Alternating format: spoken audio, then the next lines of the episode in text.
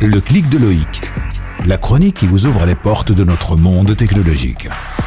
Le clic de Loïc, présenté par Loïc Bourdon sur Orix FM. Loïc Bourdon, bonjour. Bonjour Agère. Alors, Loïc, Google veut investir apparemment dans le Wi-Fi pour avions. Oui, mais avant de revenir sur cette information, commençons par un petit rappel sur le fonctionnement du Wi-Fi dans les avions. Pour bénéficier de cette technologie, les avions doivent être équipés de modems et de bornes permettant de diffuser les ondes Wi-Fi à l'intérieur. Jusque-là, c'est assez classique. Ensuite, l'avion doit être relié à Internet, et pour cela, deux technologies existent.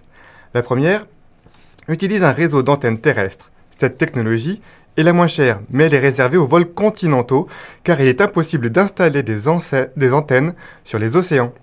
Le deuxième envoie des données vers les satellites. Ces satellites dialoguent ensuite avec le sol pour fournir les informations désirées. Dans les deux cas, le service Wi-Fi est payant et n'offre qu'un faible débit. Si faible que certains services comme le streaming sont bloqués. Or, il semblerait que Nokia ait une solution très intéressante.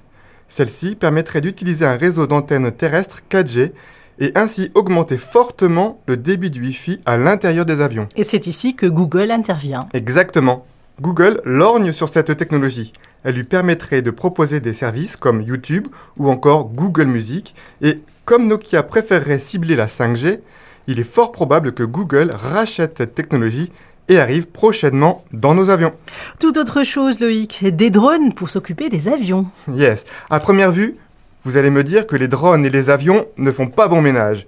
Et vous auriez raison. Sauf qu'ici, je vous parle du drone d'inspection avancée d'Airbus. Ce drone, déjà opérationnel, est réalisé par sa filiale Testia. Il a la capacité de réaliser un vol préenregistré d'une durée d'environ 30 minutes autour d'un avion au sol. Il est équipé d'un capteur de détection d'obstacles qui lui permet de ne pas rentrer en collision avec l'avion inspecté.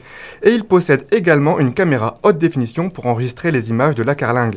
Les images sont ensuite transmises à un ordinateur puis traitées pour détecter les micro-dégâts que l'appareil aurait pu subir au vol.